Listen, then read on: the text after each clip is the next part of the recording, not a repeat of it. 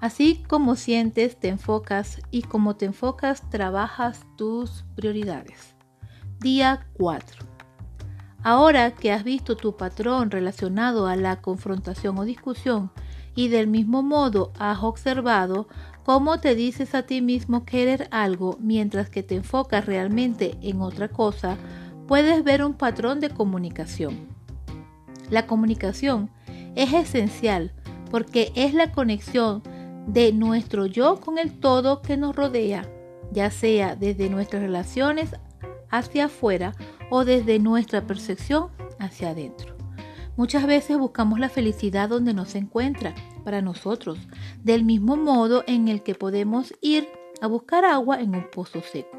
Una vez que hemos agrupado nuestros deseos y objetivos en la vida y los hemos conectado con esas necesidades básicas que decimos tener, hay algo que se hace evidente y es el número de deseos y objetivos que se relacionan con nuestra auténtica prioridad. Si aquello que tengo en el lugar número uno de mi pirámide es auténticamente mi necesidad más básica, entonces la mayoría de mis deseos estarán conectados allí.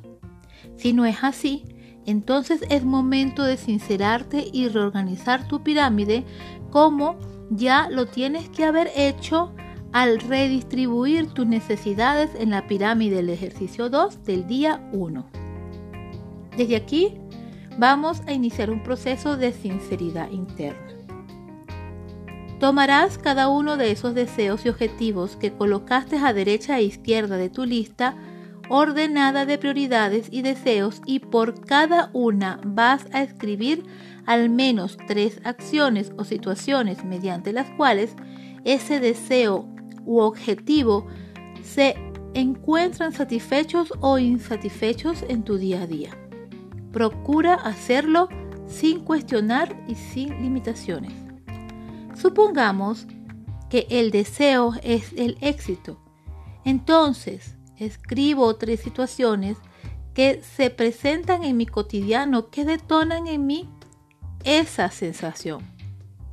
Si continuamos con el ejemplo de tener en primer lugar como prioridad amor y conexión, ¿cómo experimento el éxito? Ten en cuenta que eres exitoso cada vez que alcanzas u obtienes algo por lo que te estás esforzando. Es importante destacar que utilizo la palabra éxito y la necesidad de amor y conexión porque es la que aparece en el primer lugar en el ejemplo del día 3. Sin embargo, tú te enfocarás en esa lista que hiciste y que es particularmente representativa para ti.